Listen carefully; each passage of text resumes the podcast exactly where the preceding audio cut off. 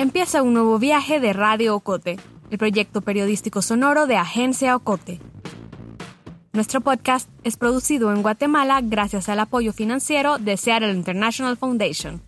Acompáñanos pues a escuchar otro episodio en el que te contaremos la realidad desde las voces diversas de esta Mesoamérica del siglo XXI.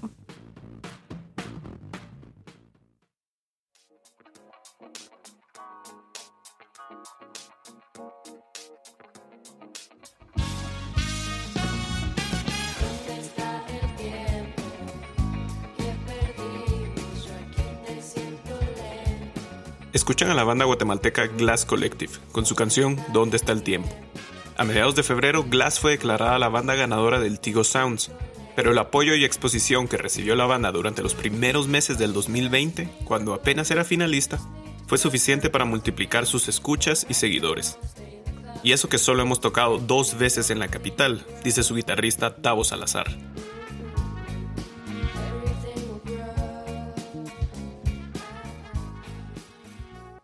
¿Qué hace falta para que un artista pueda hacer carrera en Guatemala? ¿Qué pasa si estás en otro departamento? Entonces estás lejos de la capital, donde se centralizan los medios de comunicación masiva que permiten difundir más tus creaciones, en donde hay, o había antes, más diversidad de espacios culturales. ¿Qué sucede si el género musical que tocas le atrae a poca gente? ¿Dónde encuentras escenarios o más diversidad de espacios? ¿Se necesita como Glass Collective el apoyo de una marca o basta con coincidir con otros locos? Estos locos encuentran cómplices, crean espacios. En los departamentos hay riquezas culturales y oportunidades, pero también carencias. Sabemos que en Guatemala las políticas culturales y el apoyo estatal es casi nulo. Sabemos que es un país centralizado. Soy Alejandro García, periodista de Agencia Ocote. Hoy recopilo una serie de historias que nos ilustran cómo es hacer arte en Quetzaltenango, en Jutiapa, en Livingston, en San Marcos, en Santa Cruz del Quiché, allá donde no hay librerías especializadas pero sí muchas tiendas de instrumentos. Hoy escucharás a músicos, escritores, productores y poetas hablar de cómo es hacer arte fuera de la capital. La capital, Guatemala de la Asunción, que pareciera que centraliza pero a la vez funciona como una centrífuga desde donde se toman las decisiones y se visibilizan los esfuerzos. Quienes conversan hoy en este episodio reclaman más recursos, escenarios y fondos para trabajar. Este episodio queda abierto, no está agotado. La cultura bulle, el arte en sus diversas expresiones en cada uno de los departamentos resiste. De pequeño yo tengo como recuerdos de la orquesta de la zona militar que amenizaba las tardes los domingos en el parque. Él es Maximiliano Lainés, o Max. Max nació hace 34 años en Santa Cruz del Quiché. Le pregunté a qué tipo de cultura tenía acceso él en los años 90. Lo que sí sucede mucho en el Quiché y los alrededores es que llegan las bandas de marimba orquesta a tocar cuando son fiestas patronales o 15 años, dependiendo del presupuesto de la familia que lo esté celebrando. Max es compositor, productor y sonidista. Ha participado en proyectos como Esquises, sesiones de micros abiertos y Sofar Guatemala. Allá hay mucho concierto de fiesta patronal, eh, mucho concierto de, de familias que contratan a estos tipo los conejos, Miguel Ángel Zul. Así suena Miguel Ángel Zul y su marimba orquesta.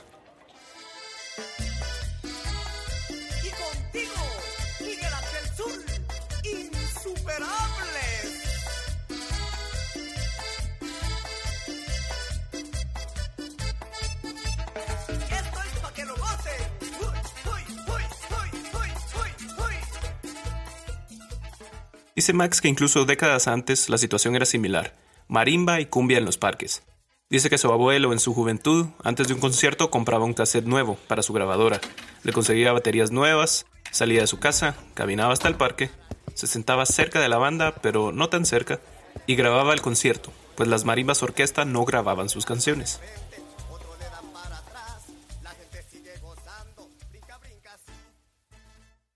Pero yo sí, desde que tengo conciencia, para vacaciones me iba a tomar cursos, cursos vacacionales que ofrecía la catedral. Ahí aprendió Max a tocar guitarra, pero aclara que La primer cultura musical creo a la que yo accedí. La banda, que en ese, ese momento se hacía banda de guerra. Y creo que es mucho del primer contacto que tienen muchos chavitos. y así poco cine, poco teatro, bibliotecas. Hay librerías que venden libros de literatura para entretenerte, pero son cosas muy generales. Es decir, Miguel Ángel Asturias, Virgilio Rodríguez Macal, cosas que yo creo que piensan que eventualmente van a pedir los colegios. Y estaba la biblioteca municipal, que sí tenía un poquito más de cosas, pero tampoco es una gran biblioteca, o sea, es muy poco lo que yo sé que se fomenta la lectura por allá o que se demanda. Que no quiere decir que en Quiché no haya cultura, solo es otro tipo de cultura, diferente al de un joven que creció escuchando Viernes Verde y admira hoy a Jorge Drexler. Porque como te digo, o sea, vos miras un concierto de Los Conejos, un concierto de Miguel Ángel Zul, y esos conciertos se llenan. Hay un lugar en, el centro del Quiché que se llama El Tonelón, que lo llena, lo llena Bohemia y lo llenan Los Conejos. Y ese concierto es como el concierto que se hace para las fiestas patronales, para cuando se celebra Santa Elena. Una situación similar es la de Jutiapa. Él es Teto Díaz. Nosotros veníamos de otros, otras bandas, ¿no? Pero en realidad tal vez nunca pudieron salir a, a flote porque acá en nuestro pueblo no, no, nunca había nada.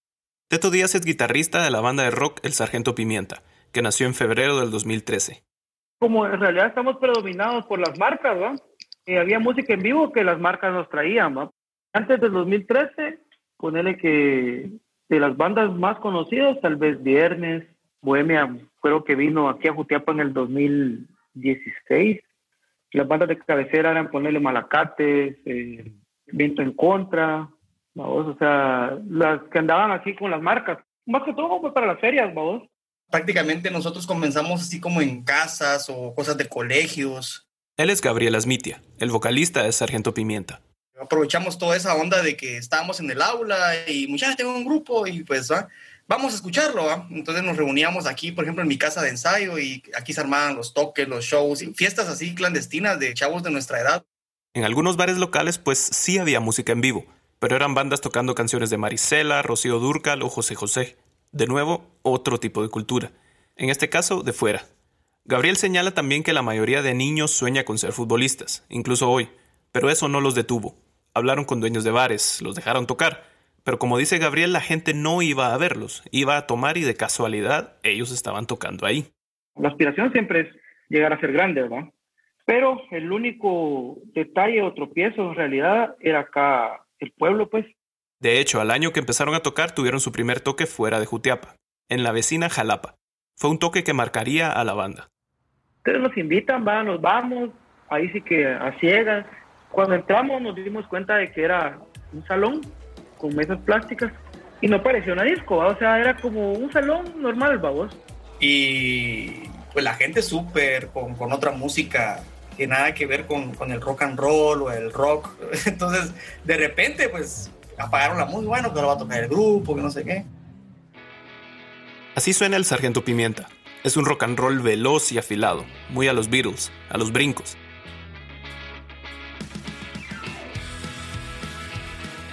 Al escuchar sus canciones sabemos la energía y resistencia física que necesitan para tocar en vivo, pero... Porque sabes que el público y el músico es así como retroactivo, ¿va? dame la que te la doy. Y nunca recibimos nada del público, nosotros terminamos de tocar y la gente lo que hizo fue como ah, el DJ, ¿va? puso la música, todos se levantaron y armaron aquel despelote. Juepuchita, dijimos nosotros, no somos de aquí. Cabizbajos y derrotados, desconectaron sus instrumentos y se bajaron del escenario. Pero ya era tarde, pasada la medianoche. No querían manejar de vuelta a Jutiapa. Y bueno, pensaron que el dueño les había conseguido un hotel. Que no, que todo estaba ocupado, que no había encontrado, pero pues, ah, pero miren, aquí hay, aquí hay donde dormir, hay colchonetas y pues, quieren cerveza, ¿va? O sea, ya con la cerveza ya ni van a sentir dónde van a estar durmiendo. ¿va? Nos acostamos, va así bien cansados, ¿no? Al otro día nos vimos las caras, bueno, muchachos, ¿qué estamos haciendo aquí, va? Y estábamos como tirados en las colchonetas, con, con, la ropa y las guitarras ahí a un lado, y todos como bien desilusionados, y, y o sea, y es, esta es la vida del músico, ¿va? Qué duro, o sea. Yo me acuerdo que Gabriel hizo una broma y dijo... Mejor le hubiera hecho caso a mi mamá. Ella siempre me dijo que me hiciera futbolista, vamos. Mi mamá siempre me dijo, dijo, ¿por qué no te gustó el fútbol? ¿Por qué no te hiciste futbolista mejor, va? Y yo, ah, ¿por qué no la escuché en ese momento? Yo estaba así como bien triste, bien desilusionado, que decía, no puede ser, la vida del músico es dura, o sea, esto es, no es como se ve en las películas, ¿no? Es como los videos, así, todo ese glamour, ¿dónde está? ¿Sí? Desde entonces, el Sargento Pimienta ha lanzado dos discos de estudio, Tornasol y Panorámico Sur, pero para hacerlo tuvieron que salir del oriente del país. En la capital encontraron un público que consume su música, que paga por ir a verlos. Encontraron también una disquera, bajo presión Records, estudios de grabación, productores, festivales, etc. ¿Es esta la regla y no la excepción para los artistas en Guatemala? Tal vez no. La experiencia del poeta garífuna Winston González fue completamente diferente a la de Max y los Sargento Pimienta. Siempre ha estado muy disponible en, en el sentido de que, pues bueno, como soy garífuna y crecí entre los garífunas, pues hay una serie de festividades, de festivales, de, de tradiciones, de formas de entender el mundo que se traducen en eventos culturales al uso, a vos. Encontrás expresiones culturales de todo tipo, desde música y recitación en los, en los velorios, en las fiestas comunales, en las fiestas religiosas, incluso tanto de la iglesia católica como de la iglesia, pero como de la cosmovisión garífuna, ¿no? de las ceremonias garífunas, como el chugú. Winston González nació en Livingston, Izabal, hace 34 años. Tiene la misma edad que Max Lainez, de Quiché, pero su experiencia con el arte y la cultura fue diferente. Winston explica que él consumió indiscriminadamente todo lo que tenía enfrente. Radionovelas eslovenas, relatos del escritor portugués José Saramago, Public Enemy, Ray Charles, heavy metal y claro, toda expresión cultural garífuna. ¿Es esta la clave? De hecho, la escena musical limísteña es una escena musical potentísima y que hay conciertos, hay, hay bailes típicos, hay eventos deportivos, hay eventos escolares. Más después del corte.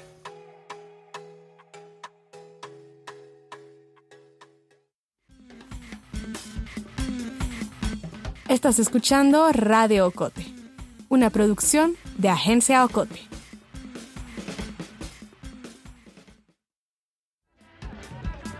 En Agencia Ocote queremos formar una comunidad activa. Síguenos en redes sociales como Agencia Ocote. También te invitamos a unirte al círculo de oyentes de Radio Ocote. Búscanos en Facebook. Somos La Fogata.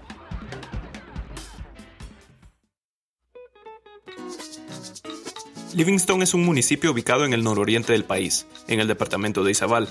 El lugar colinda con la bahía de Amatique, en el Océano Atlántico. Viven ahí, según el último censo realizado en el 2018, 18.000 personas, en su mayoría garífunas, descendientes de personas africanas y caribeñas. Antes del corte, Winston contaba de las expresiones culturales y artísticas disponibles allá. Habló de música, como la que escuchan, del cantautor Aurelio Martínez. Habló de discotecas al lado de la playa, pero hay más, mucho más. Ahora, en cuanto a la literatura que me preguntabas, pues Livingston cuenta con, en mi tiempo, contaba con una sola biblioteca que era la biblioteca de la parroquia y era pues la biblioteca donde, donde asistíamos los estudiantes a hacer nuestras tareas cuando no había internet. Me encontré, ahí fue donde descubrí la poesía leyendo a Estronceda en una enciclopedia juvenil Jackson. Winston pasó sus días en la biblioteca, leyendo. Ahí encontró revistas Life, novelas policíacas, libros de autores del boom, antropología guatemalteca. Nos recuerda a Augusto Monterroso, quien dijo, era una biblioteca tan pobre que solo tenía libros buenos. Y esa variedad se extendía también a la televisión. Y pues el cable, aparte de, de los canales típicos, ¿no? A Canal de las Estrellas, Univisión y demás, me ponía a veces canales muy raros. Canales españoles, el XHGC de México, canales científicos, radios rusas, eslovenas, dice. Winston creció escuchando radionovelas cubanas en la televisión. Los servicios de cable que llegaban a Livingston, a la casa de Winston, no eran los tradicionales. No eran, entre comillas, autorizados. Eran compañías particulares que interceptaban la señal de las emisoras y retransmitían los canales a los hogares afiliados. Por eso a veces los canales duraban una o dos semanas y desaparecían. Cuenta, por ejemplo, que allá no llegó el MTV, sino el BET, el Black Entertainment Television, un canal de hip hop. Estaba incluido claramente por el hecho de que, de que era para la construcción de una cultura negra y seguramente por la gran cantidad de livisteños que viven en Nueva York, ¿no? Además del reggae y el afrobeat, Winston creció escuchando rap y explica. El rock en Livingston nunca pegó. Yo me enteré del rock estando en San Marcos, por ejemplo, ¿no? San Marcos, dice Winston, a los 14 años, cuando terminó los básicos, Winston fue forzado a emigrar para hacer el bachillerato. En ese entonces no estaba disponible en Livingston. Algunos se fueron a Chiquimula, otros a Jalapa, a Petén. Winston recibió una beca para estudiar en San Marcos. Le pregunto sobre la disponibilidad de cultura allá. Fue más todavía, porque no solo tenía acceso a la biblioteca de, del pueblo, que ya se me había acabado un poquito, sino que tuve acceso a librerías, como la librería marquense. Tenía acceso también a la biblioteca del colegio, que era bastante vasta. Ya pude empezar a comprar mis propios libros. Fue el voraz e indiscriminado apetito por la lectura de Winston que lo llevó a disfrutar cualquier libro, a encontrar oportunidad en los rincones más inesperados.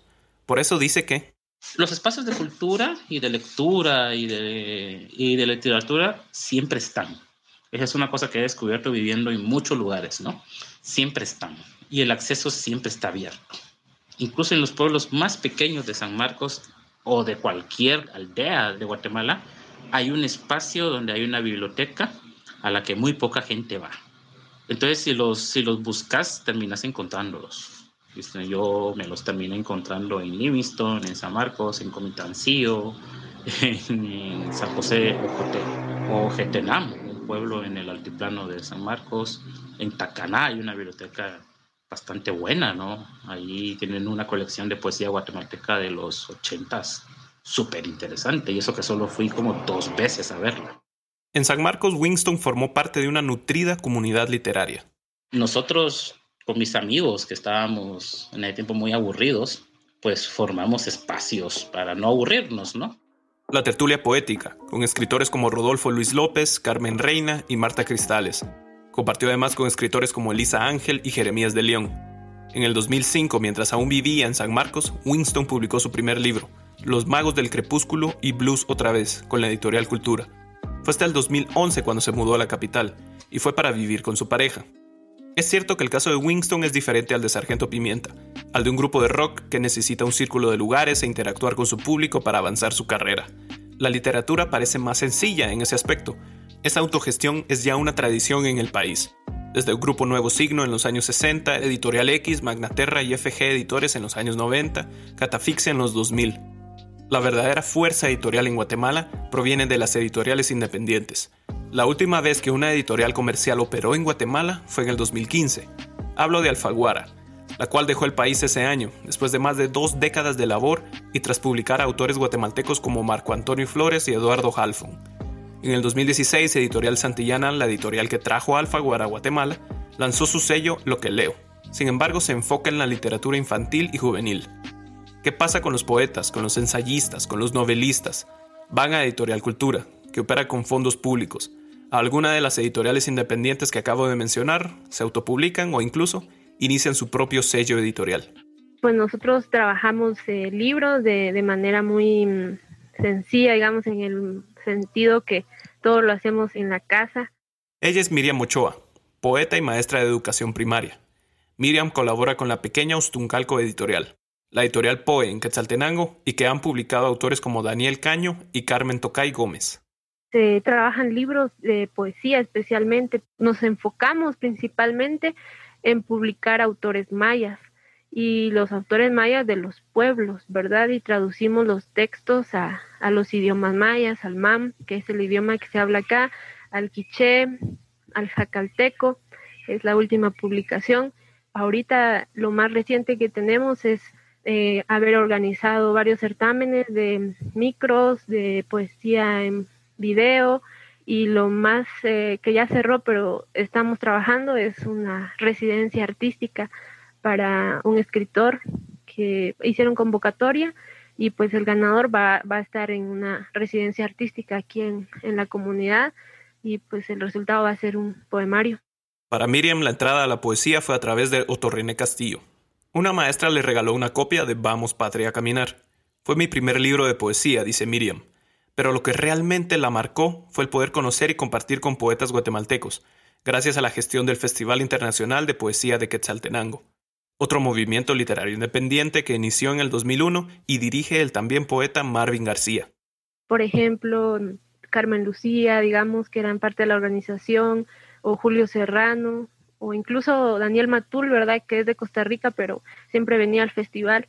Recuerdo una poeta de la capital que se llama Vanessa Ramos, que su poesía muy feminista. En una entrevista, Marvin declaró que desde el principio quiso que el festival rompiera la idea de que la poesía y la literatura es para la élite. Queríamos presentarla a todo el público, dijo. Esto se traduce a lecturas, sí, en librerías y centros culturales, pero también en escuelas, colegios, institutos, en la calle. En el 2017, por ejemplo, Miriam leyó su poesía en la comisaria 41 de la Policía Nacional Civil de Quetzaltenango. Es esta cercanía la que inspiró a Miriam, la que acaso inspira cada año a cientos de jóvenes en Quetzaltenango, allá donde hoy vibra y se multiplica uno de los movimientos literarios más relevantes del país. La última filgua había por lo menos de Shela, si no estoy mal, seis o cinco editoriales en Filgua. O sea, en el contexto que vivimos, para mí es algo que se tiene que como sobresalir porque sí se trabaja mucho y se hace un gran esfuerzo, pero hay gente que, que de otros países está mirando hacia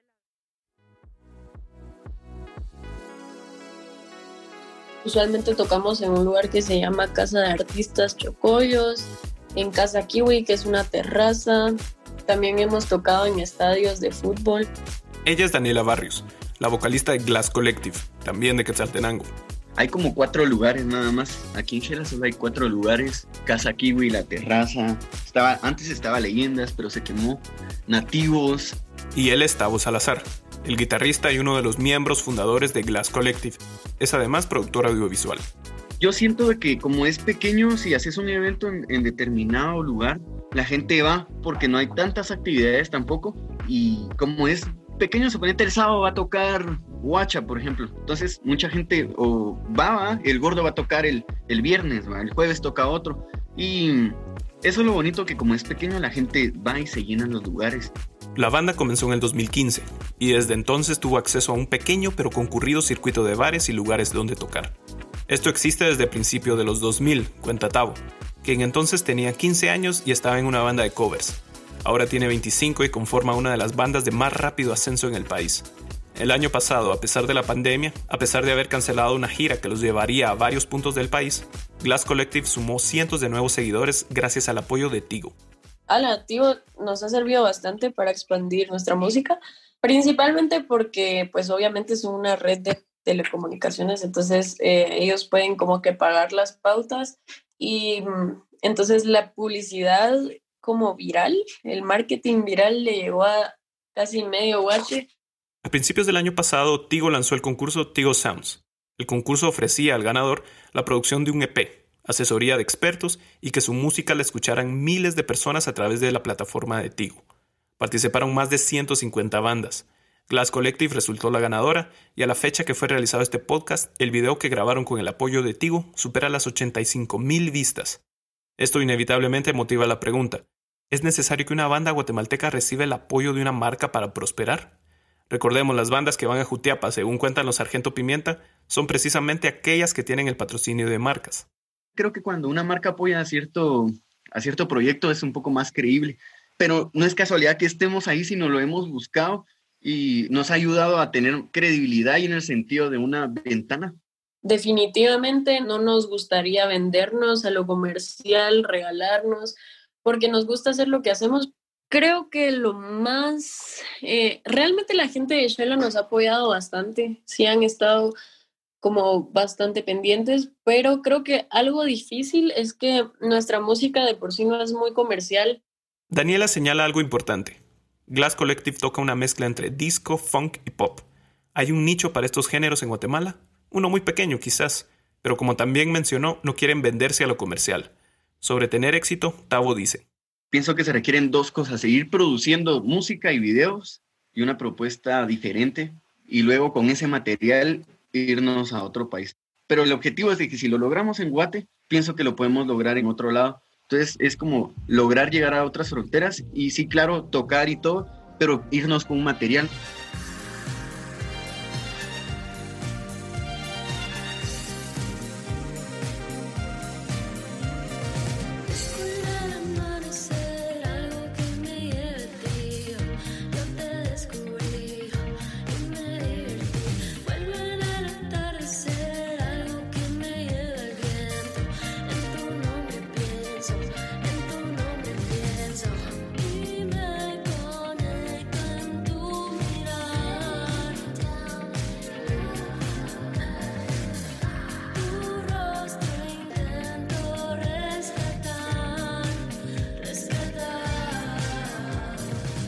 Así yo lo que voy a seguir es medicina y así va lo que creo que la mayoría pensamos al salir del cole.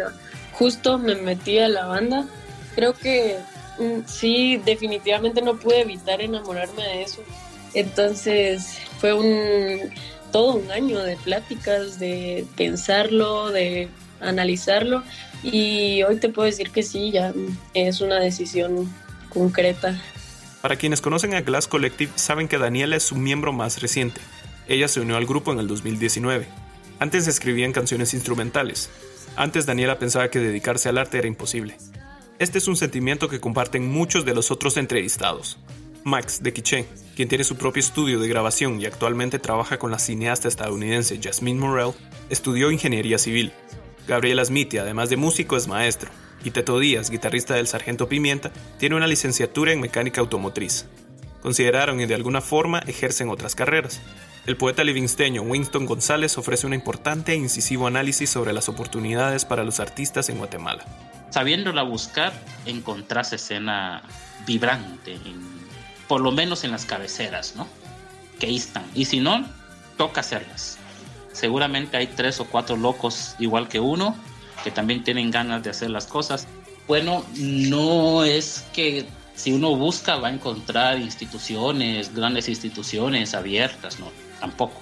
No permite que haya un mercado mayor, ¿no? Y por el lado de las instituciones ya no digamos. Sin embargo, cuando decía que si buscas encontrás, encontrás aliados y encontrás otra vez gente que está dispuesta a, sentarse con vos, ayudarte, a decir, bueno, hagamos locuras, ¿va? porque me, me, me interesa tanto como a vos. Y es lo que te decía, que si no hay, lo terminas armando vos.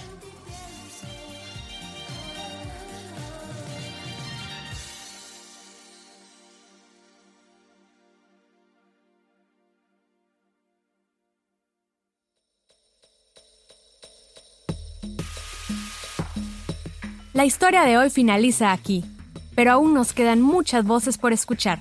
Suscríbete a nuestro boletín y síguenos en las redes sociales. Experimenta nuestra página www.agenciaocote.com para otras historias en otros formatos. Radio Ocote es producido en Guatemala por el equipo de Agencia Ocote, con el apoyo financiero de Seattle International Foundation. Agencia Ocote trabaja con el aporte de fondos operativos de Servicios Ocote, Foundation for a Just Society, el Fondo Centroamericano de Mujeres FCAM, Oak Foundation y Planned Parenthood. Periodista de Radio Ocote, Alejandro García. Voz institucional, Lucía Reynoso Flores. Coordinación técnica y creativa, Julio Serrano Echeverría. Dirección y edición, Alejandra Gutiérrez Valdizán. Música original, Juan Carlos Barrios.